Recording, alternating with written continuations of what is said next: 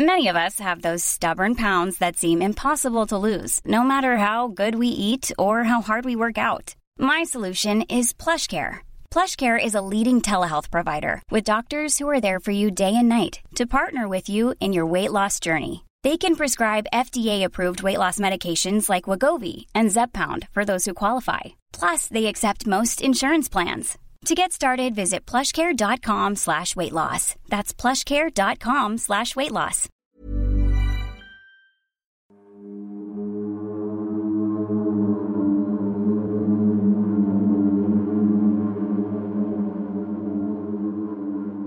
Robert tomó el cuerpo de William y lo empezó a estrellar el cráneo, la cabeza, contra la pared, hasta que quedó prácticamente pulverizado. Evidentemente este tipo de personas que las tienen bajo estos castigos no les interesa a las autoridades la reinserción social, no les interesa que aprendan, no les interesa su mejora psicológica o psiquiátrica, les importa castigarlos. Si le hubiera quitado la vida a mis padres en 1970, ninguna de estas personas tendría que haber muerto. Bienvenidos sean al Antipodcast. Nosotros somos Miguel y Cas y detrás de cámaras Sergio. Y hoy les presentamos el capítulo de La verdadera historia de Hannibal Lecter. Miguel, ¿tú has visto esa película? Sí, la vi cuando era niño, una película muy ruda para un niño, la verdad.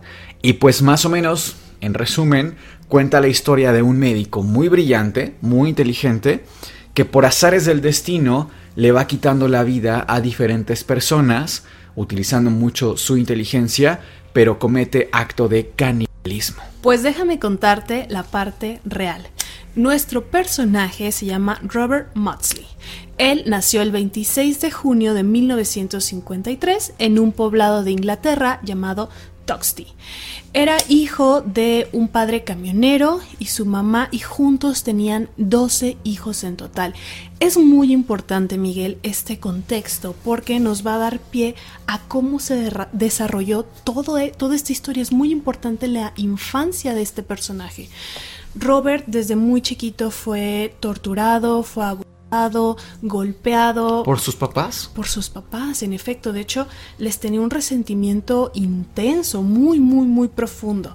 A los dos años es enviado a un orfanato por demás religioso justamente por la negligencia de los padres. No se habla mucho de ellos justamente porque Robert jamás quiso profundizar en la información porque, insisto, les tenía un resentimiento muy profundo, pero pues bueno, bajo el contexto de que tenían 12 hijos, se cree que había muchos problemas económicos. En realidad solamente trabajaba el padre, era camionero y pues su mamá era ama de casa. Les quitan a Robert, lo mandan a un orfanato religioso donde también sufrió de bastante abuso, por cierto, y a una edad más o menos de 8 o 9 años regresa a casa básicamente para sufrir los mismos abusos.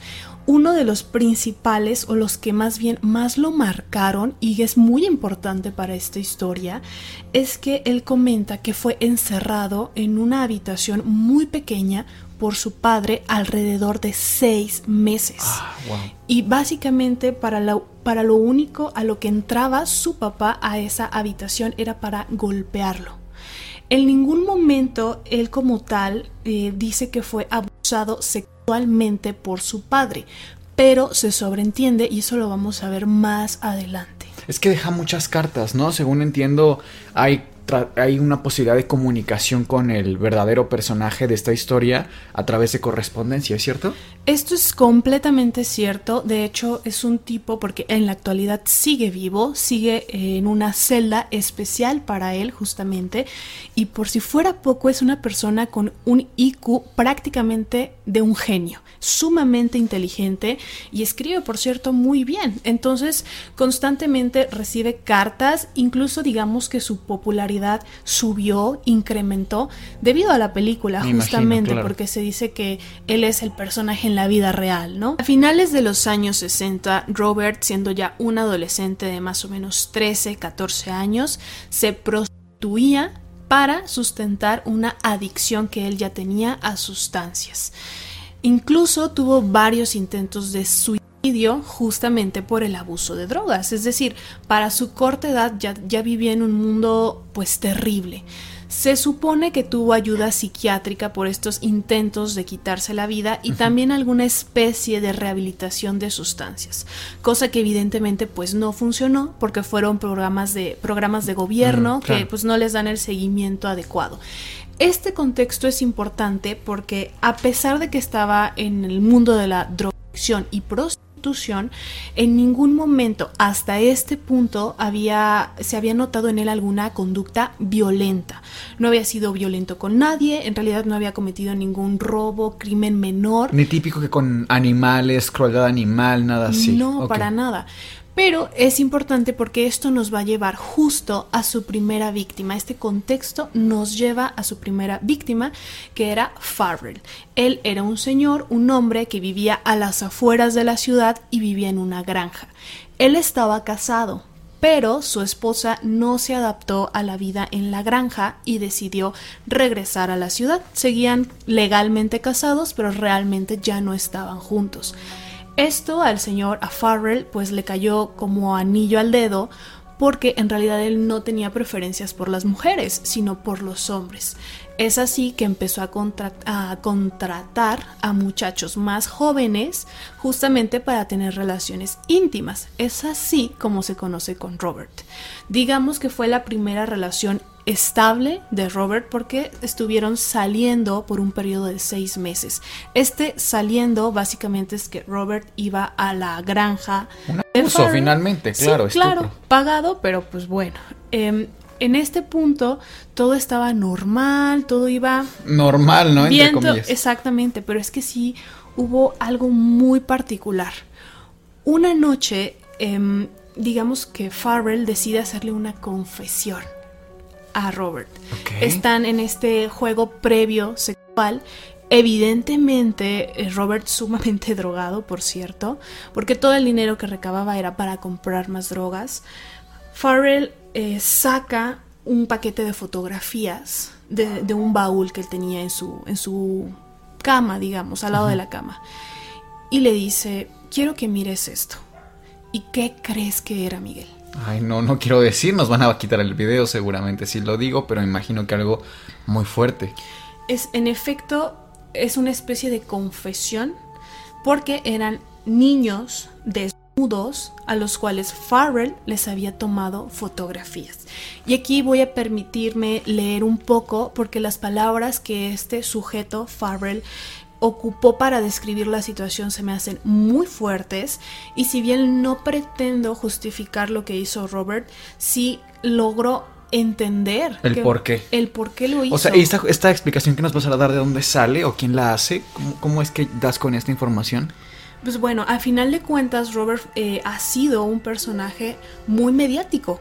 ¿Por qué? Porque se, se hizo muy pública su información por todo el revuelo que causó. Entonces le han hecho varias entrevistas, incluso algunas de sus cartas, que son una especie de confesiones de vida, han sido publicadas. Entonces gracias a esto es que tenemos esta información. Esto sucedió el 14 de marzo de 1974.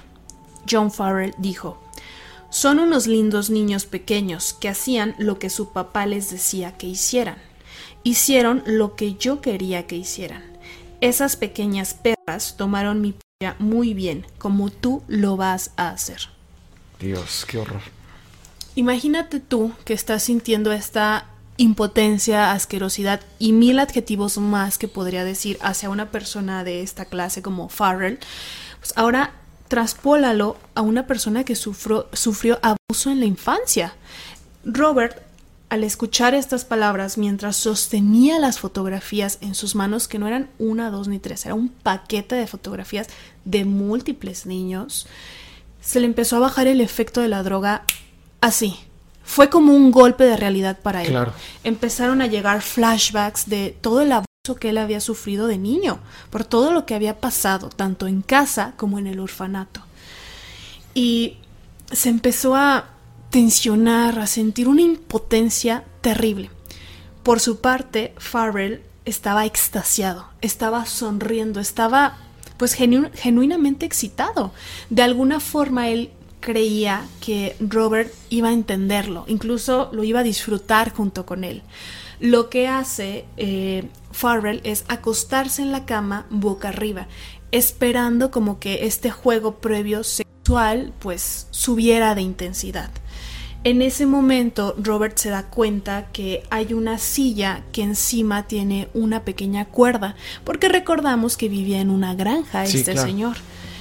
En eso se le ocurre y dice, ok, sí, esto va a ser un juego perfecto. Robert le dijo, te voy a dar lo que te mereces. Y sonrió. Farrell, muy emocionado, dijo, ¿en serio? Y Robert le dijo, sí. Robert saltó a la cama y se montó encima del abdomen de Farrell. Le puso la cuerda alrededor del cuello y comenzó a jalarla un poco. O sea, encima se montó sobre él y puso la, cuerda. encima del cuello. Claro, Farrell no hizo nada porque pensó que era parte del juego, digamos. Comenzó a apretar más, en eso ya Farrell se Se alertó exactamente y Robert dice, ¿era esto lo que querías, papá? Dio un último apretón, el más fuerte a la cuerda, lo dejó ahí por unos minutos hasta que se aseguró de que Farrell ya había muerto realmente. Robert fue descubierto poco tiempo después, incluso fue juzgado, porque pues recordemos que realmente nada de esto fue premeditado.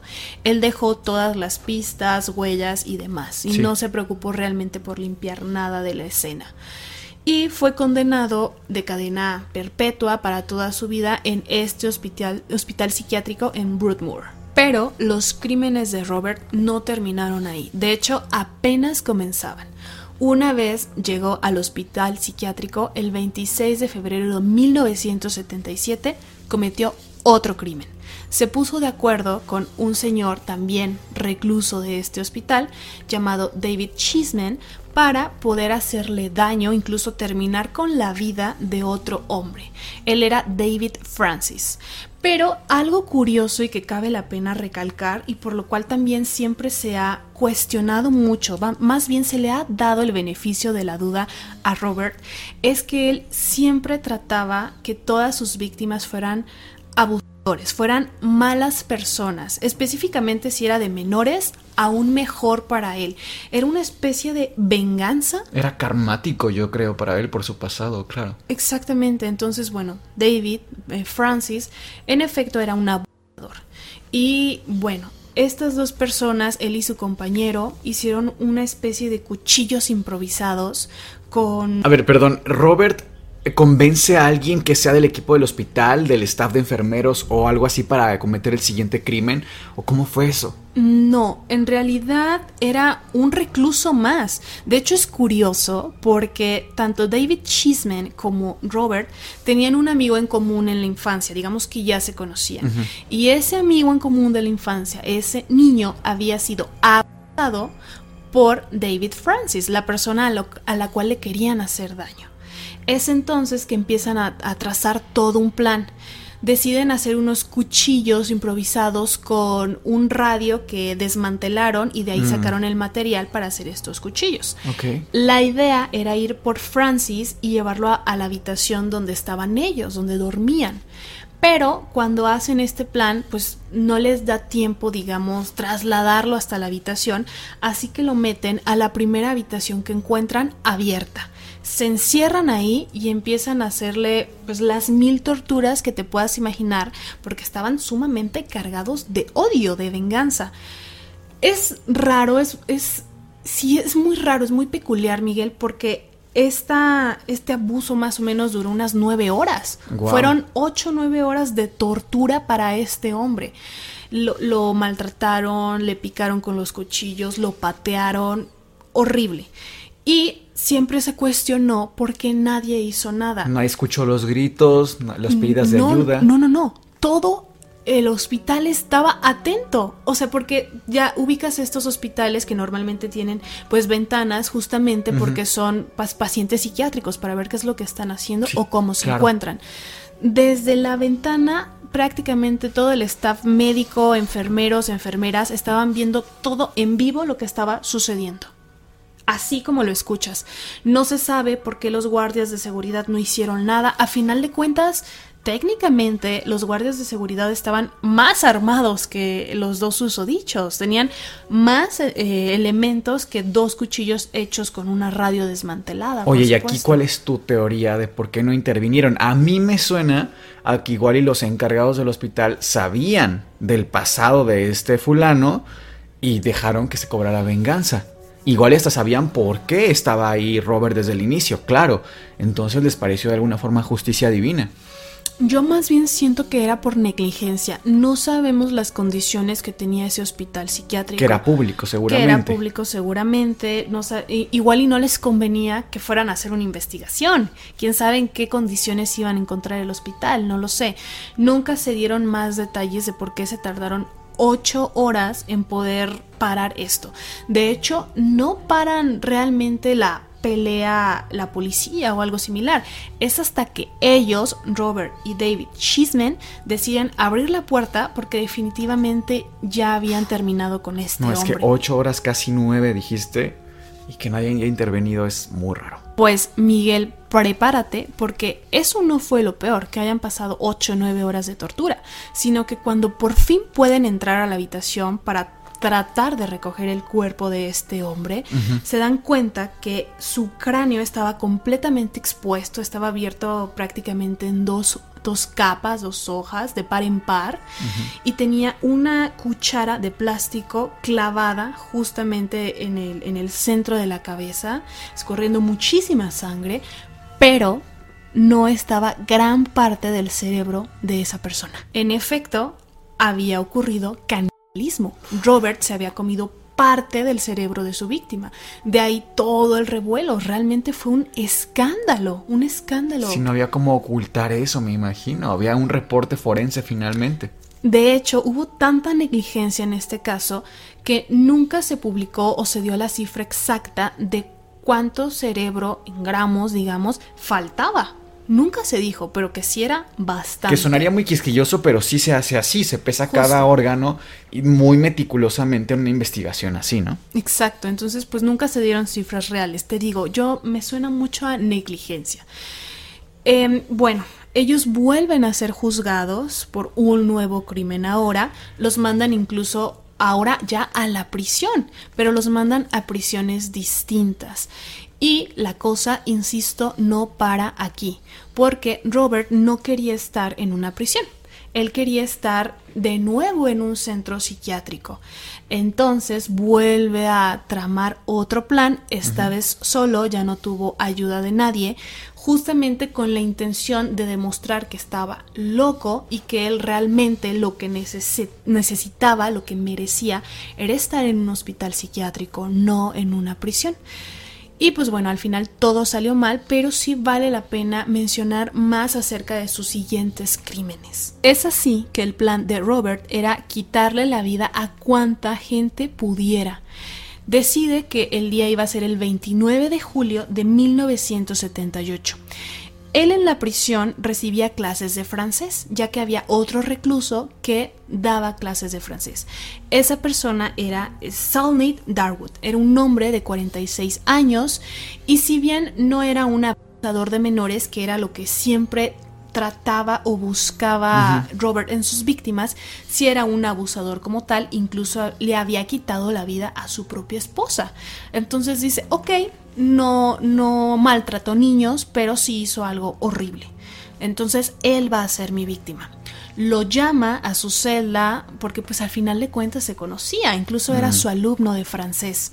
Lo llama a la celda, ahí lo golpea y con un cuchillo improvisado, esta vez hecho de plástico, porque en esta prisión tenían cucharas y tenedores de plástico. Mm, por seguridad. por seguridad, de ahí es que él saca el cuchillo improvisado. Le empieza a hacer cortes en todo el cuerpo y por último toma una soga que él tenía muy escondida en su, en su recámara, su celda más bien, y lo ahorca. El cuerpo lo esconde, lo deja debajo de su, de su cama y se va por su siguiente víctima el mismo día. ¿Algo, ¿Algo en especial pasó en esa fecha, sabemos? ¿O por qué decidió este plan como de cacería masiva? Él creía que si a cuantas más personas les quitara la vida en el mismo día, lo iban a juzgar por loco, por enfermo mental, en vez de que lo Mm. hiciera más premeditado. Entonces, con e- bajo este plan, pues lo iban a trasladar a Al psiquiátrico al otra vez. psiquiátrico nuevamente. Entonces, pues Había cierta estrategia. había cierta estrategia que no le funcionó, de hecho empeoró las cosas. Su siguiente víctima fue William Roberts. Iba buscando como iba como en cacería, iba buscando a ver quién era su siguiente víctima, víctima ideal. Se encuentra con esta persona, era un hombre de 56 años que estaba durmiendo boca abajo en la cama de su celda. Entra y comienza a apuntarlo en la nuca. El hombre, como pudo, pues se despertó exaltado, se voltea viendo frente a frente a Robert, pero pues no pudo hacer nada. Se comenta que la escena fue terrible, que hubo un baño de sangre así tremendo en el piso de la habitación. Y para más, Inri, este señor tomó el cuerpo, Robert tomó el cuerpo de William y lo empezó a estrellar el cráneo, la cabeza, contra la pared, hasta que quedó prácticamente pulverizado. De ahí surgió la versión que también había cometido canibalismo, pero esto realmente nunca se comprobó por la escena tan grotesca. No, ni siquiera podían entrar porque si no iban a contaminar la escena, la, Me la imagino que evidencia. aparte la calidad del tejido del cerebro Es es, muy es muy blando. blando. Entonces, obviamente, el- mientras más blando sea un órgano en el cuerpo, más está protegido. Es por eso que tenemos la parrilla costal, por ejemplo, para los pulmones y el corazón, o la bóveda craneal para el cerebro, porque es muy blando. Entonces, frente a un impacto eh, de tipo literal un traumatismo cráneoencefálico revienta el cerebro incluso por el propio rebote del cráneo entonces hace sentido no Exactamente, entonces también se creyó que se comió el cerebro y pues realmente encontraron en la pared así todo manchado, pulverizado. Fue terrible. Cuando paró todo esto, Robert se limpió la sangre en el cuerpo, en la ropa de su víctima, tomó el cuchillo, se dirigió a la oficina del guardia de seguridad de esa cárcel, dejó el cuchillo en la mesa del oficial y le dijo, Parece que le faltarán dos en el pase de lista, mientras sonreía de oreja a oreja. Es decir, si bien realmente buscaba que sus víctimas fueran personas malas, ya aquí lo estaba disfrutando y mucho, era evidente. Robert en ese momento fue esposado, se le llevó a juicio y fue sentenciado por dos cadenas perpetuas más. Incluso fue puesto en confinamiento solitario, ya ni siquiera tenía acceso a platicar con otros reclusos, cosa que por cierto le afectó. Durante el juicio, Robert afirmó frente a toda la corte que mientras él le quitaba la vida a estos sujetos, él imaginaba que eran su padre y su madre. O sea, de verdad les tenía un odio profundo. Fue enviado a otra prisión, la prisión es Parkhurst, estuvo ahí por tres años y ahí fue el primer y realmente el único momento donde realmente se le dio atención psiquiátrica. Incluso hay entrevistas con el psiquiatra que lo atendió. El nombre del psiquiatra es Bob Johnson. Este señor, este psiquiatra, comentó que sí hubo gran avance respecto a, a, Robert, que sí notó muchísimo avance respecto al control de ira, que era lo que él tenía o con lo que estuvo trabajando sobre Robert, y a una depresión profunda que él arrastraba prácticamente desde su niñez. En 1983, abruptamente el tratamiento fue interrumpido, cosa que por cierto molestó muchísimo al psiquiatra porque no le dio tiempo ni siquiera de preparar a Robert para este cambio, Claro. para ya no someterse a tratamiento, ya no tener terapia, prepararlo para absolutamente nada. Fue trasladado a otra prisión, el nombre es Wakefield, y ahí estuvo incluso en una celda especialmente diseñada para él. Era una celda muy pequeña de 5 por 5 metros. Tenía una cama de concreto, eh, tenía unas ventanas muy muy amplias para observar lo que él estaba haciendo. Y aquí empieza una parte muy dura de su vida, de la que él constantemente ha hablado, ha, ha podido publicar en medios de alguna manera a través de sus cartas, ya que él pasa recluido 23 horas al día. eh, 365 días al año y solamente tiene una hora de ejercicio en la cual es acompañado por seis guardias de seguridad. Sale al, al patio que está hecho de hormigón y de cemento, realmente no es algo muy bello de observar y es su, hora de estiramiento, digamos. Tiene una pequeña cocineta, un lavamanos que están atados, a, atornillados al piso y tiene una rejilla por donde le pasan la comida. Realmente se le considera uno de los criminales más violentos, peligrosos de Inglaterra justamente. Está casi casi de que en el récord de los 20 más peligrosos. Por eso es que tiene este tipo de celda tan particular, digamos. Tan protectora para los de afuera, claro. Sí, de hecho tiene primero tienes que entrar a una, o más bien abrir una puerta de acero muy, muy gruesa y ya después puedes entrar a la siguiente celda. No es cualquier cosa donde él está recluido, insisto, en confinamiento solitario, absolutamente solitario. Para este momento, más o menos, ¿qué edad tiene? ¿Como 19 años, más o menos? Sí, realmente estaba muy joven, es decir, ha pasado alrededor de 40 años en la cárcel prácticamente. ha estado más tiempo dentro que fuera. En 1979 es cuando hace boom su caso porque es cuando se hace público realmente todo lo que pasó en el juicio, todo lo que mm. hablaron. Y voy a permitir leerte este fragmento. Adelante. Si le hubiera quitado la vida a mis padres en 1970, ninguna de estas personas tendría que haber muerto. Si les hubiera quitado la vida, entonces estaría caminando como un hombre libre sin ninguna preocupación en el mundo. En ningún momento fue ni siquiera cuestionable cuánto rencor le tenía a estas personas, que por cierto nunca se atrevieron siquiera a visitarlo o mandarle una carta a la cárcel, algo muy fuerte. Pues es que imagínate también el nivel de abuso que sufrió de niño, o sea, claramente todo lo que estuvo pasando tú, viene de una connotación de un profundo abuso y lo hemos visto en casos diferentes, casi estas personas que cometen crímenes inadmisibles, indescriptibles y que nos da hasta pavor el hacer una revisión bibliográfica, siempre vienen de un contexto sumamente violento y casi siempre muy precarizado. Y pues vaya, dedicarte a la prostitución a los 13 años para sobrevivir y para tener tu adicción al día, caray, ¿de dónde viene este niño, no? A la fecha, Robert Motsley sigue recluido prácticamente en la misma celda con la misma rutina de 23 horas al día dentro y fue en el año 2000 cuando hizo su primera petición. Algunas de, sus peticiones han sido, por ejemplo, tener un periquito que le gustaría tener alguna mascota, etcétera. Que la petición es como un favor que le puedes pedir a las autoridades de la cárcel, ¿no? Si tienes buen comportamiento. Exactamente, de hecho, pues no se le considera como tal, es decir, sí está considerado uno de los asesinos más violentos de Inglaterra, pero recientemente, es decir, de 2000 para acá, realmente no ha hecho nada más. También porque pues, sus condiciones pues, no lo permiten, ¿no? Pero realmente no han sido muy benevolentes con él.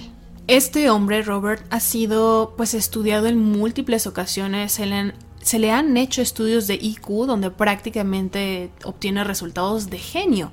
Es apasionado de las artes, de la música clásica, tanto así que en algún punto se ha considerado permitirle de alguna manera vía remota estudiar la licenciatura en teoría musical. Que no es cualquier cosa. Exactamente.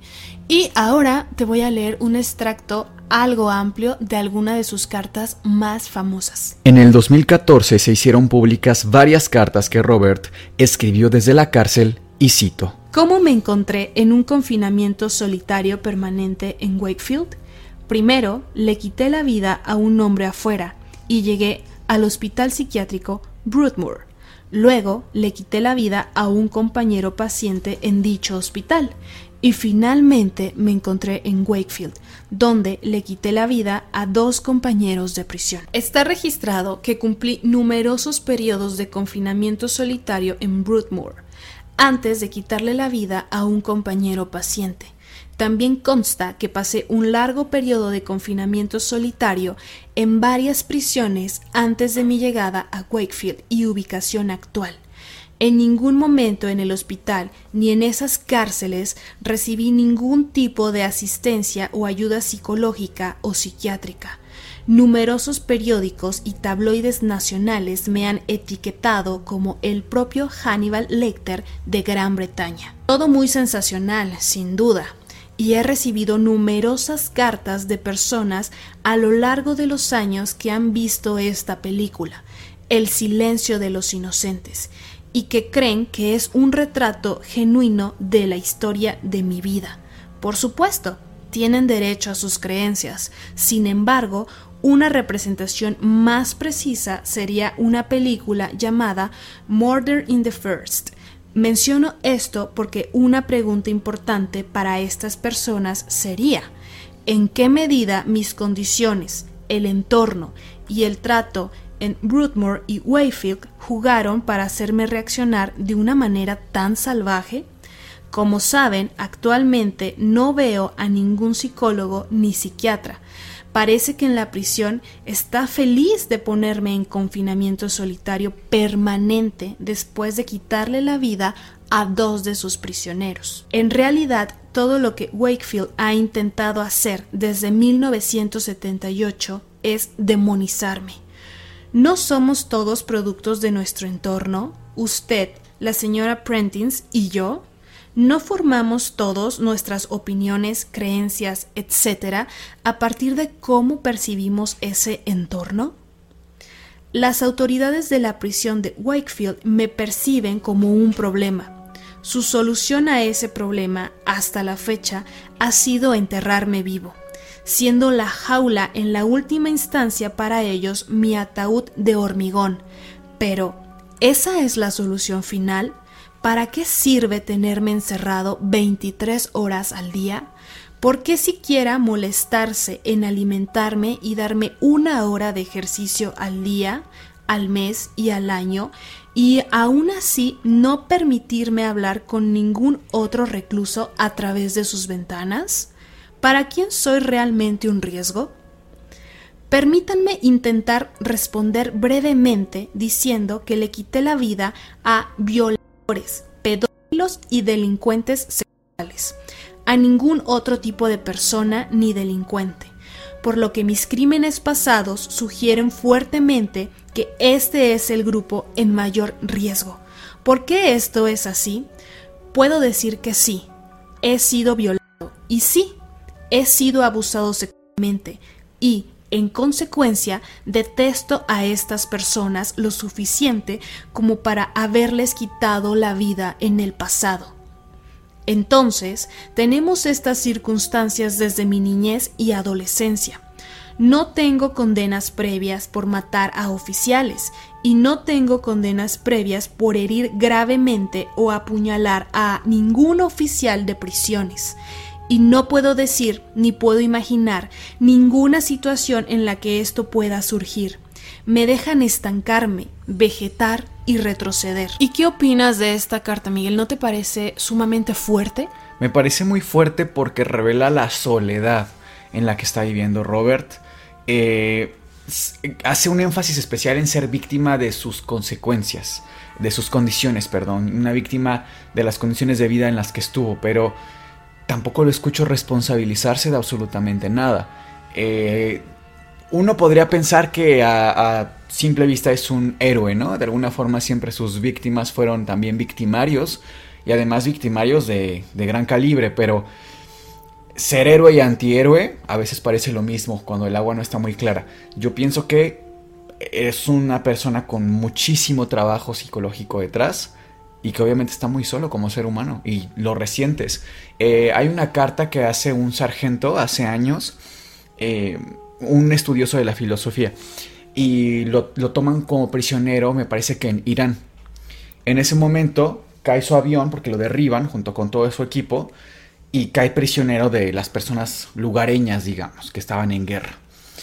Y lo que hacen como peor castigo es aislarlo. O sea, fíjate, el aislamiento social es un castigo de guerra en zonas sumamente deplorables.